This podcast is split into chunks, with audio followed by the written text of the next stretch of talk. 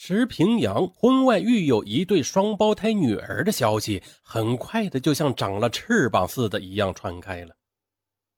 春节之后，伤心欲绝的妻子断然的向石平阳提出了离婚。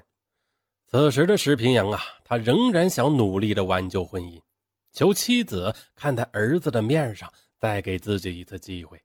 但是呀，对他已经彻底失望的妻子，还是将离婚诉状递交了法院。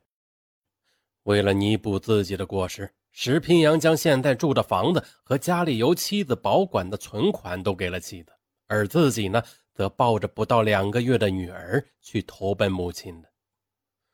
老人他在得知儿子的所为后啊，将石平阳臭骂了一顿，并且将他赶出了家门。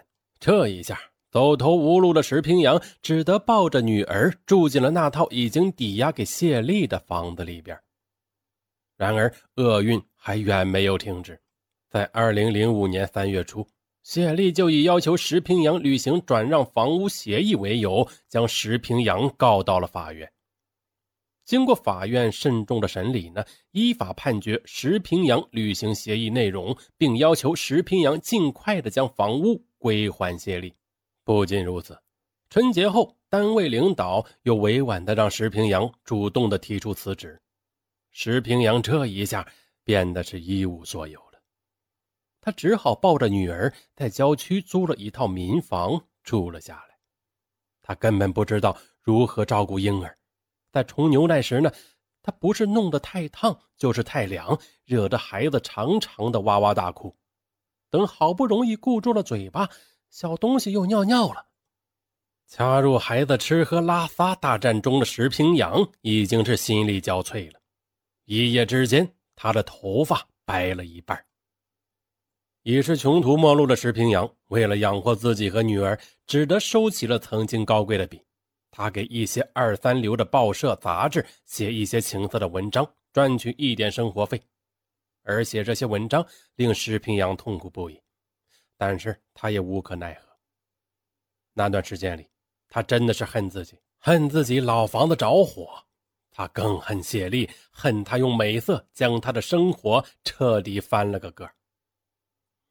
二零零五年三月十八日，一脸歉意的谢丽，他找到了石平阳的住处，而正在给女儿喂牛奶的石平阳呢，他没有理会这个把自己弄得是名声狼藉的不速之客。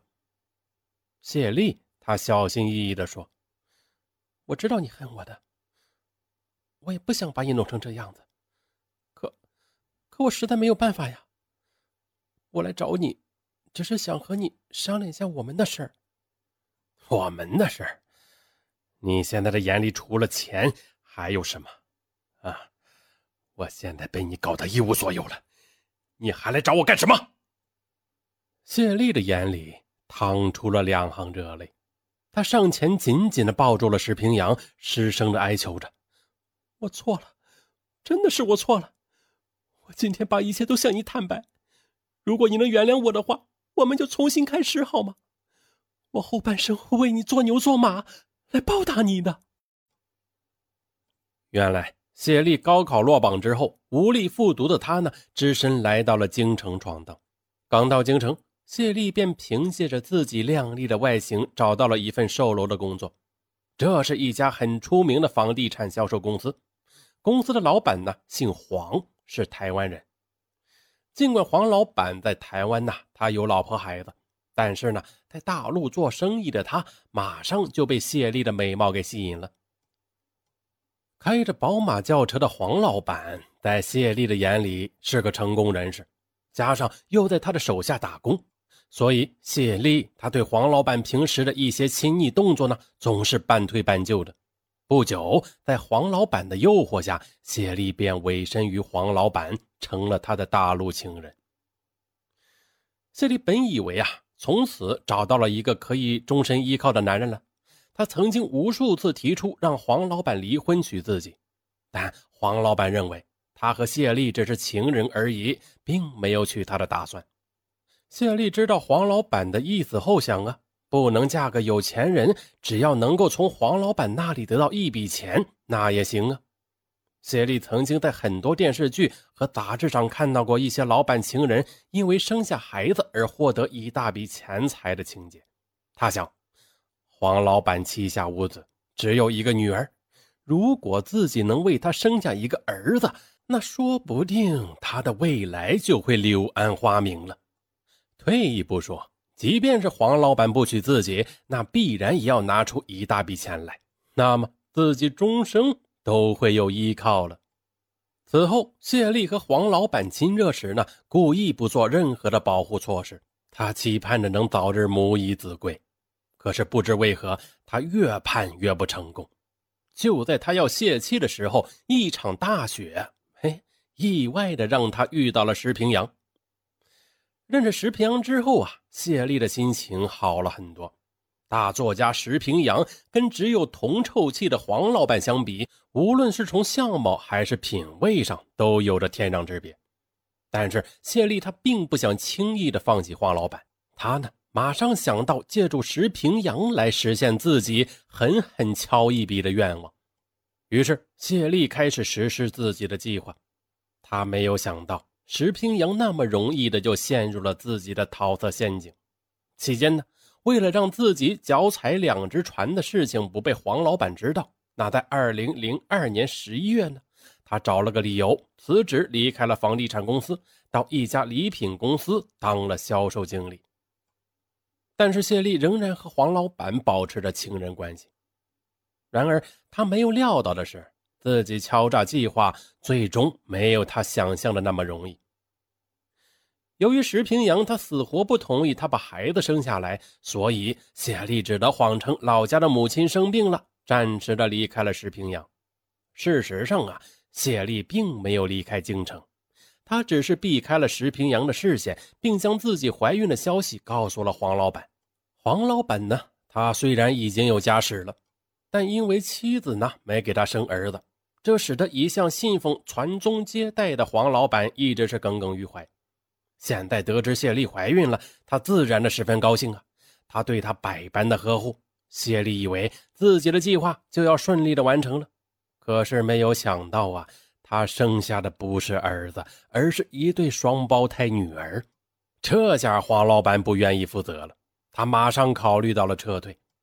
当谢丽以孩子的名义向黄老板索要巨额的抚养费时呢？黄老板先是假意的把谢丽安排在一家宾馆住下后，在二零零五年春节前，匆匆的盘点了自己的财产，遣散了公司的员工，悄悄的卷着钱跑回了台湾。就当谢丽坐完月子，抱着孩子来到黄老板的公司时，公司早已经是人去楼空了。不知所措的谢丽一下子瘫坐在了门口。那个黄老板。他只给宾馆交了两个月的房费，但眼下呢正是哺乳期呀，他和孩子到哪里安身呢？突然陷入窘迫的谢丽，他决定了孤注一掷，让石平阳把黄老板扔下的恶果给接下来。而且呢，谢丽把积压多时的对男人的怨恨，一股脑的全部发到了石平阳的身上。然而呢？当他的目的达到之后，他的良心却时时的不安起来。他不断的想起自己和石平阳在一起时的情景，越来越觉得他对自己是真的好。可是自己呢，却把他害得那么的惨。现在的他幻想着能和石平阳化解怨恨，重新开始一段新的生活。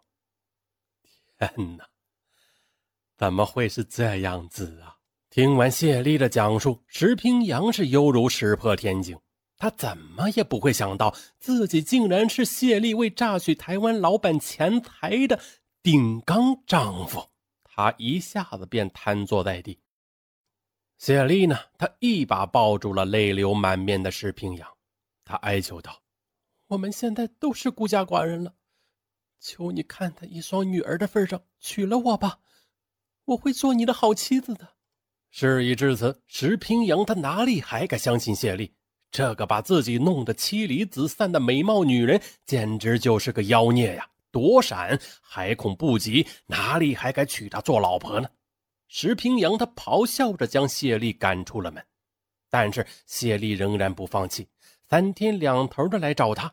为了彻底摆脱谢丽，石平阳干脆搬了家。然而，令石平阳不堪料想的是，自从谢丽把真相向他坦白之后，他的心里总有一块不敢触摸的地方。以往观察双胞胎女儿时呢，那小模样是越瞧越像自己，但是现在呢，总能瞧出不同的地方。一个足让他惊悸的声音常在心头炸响：“如果这对双胞胎女儿她不是你的亲生女儿的话，那你不是这世界上最冤的冤大头了吗？那期间，谢丽和你也和那个该死的黄老板可都是有过亲密的接触啊！究竟是哪粒种子开花结果了呢？恐怕连谢丽也很难说清楚的吧。”有了这种思维，石平阳他又怎能不神经兮兮呢？但是，他更恐惧去做亲子鉴定。他想，如果真的确凿无疑，判定双胞胎女儿不是他的骨肉的话，那他的感情还承受得了这样的残酷蹂躏吗？现在，没有丝毫不育婴儿经验的他，是苦不堪言。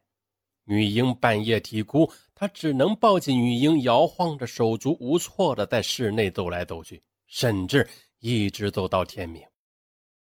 我真他妈是鬼迷心窍了，这女儿成了烫手的山芋，我可怎么办？好，说到这儿又到结束的时候了。本期的案的结尾有点艺术啊，感觉没说完，其实啊已经说完了。各位听友可以自行的去想象一下。相信啊，每个听友脑中的结尾都是不一样的。好，好，结尾处还是提醒大家，有习惯用京东购物的听友，不妨打开京东 APP，搜索“大舌头上文”，哎，就会搜到隐藏的现金红包。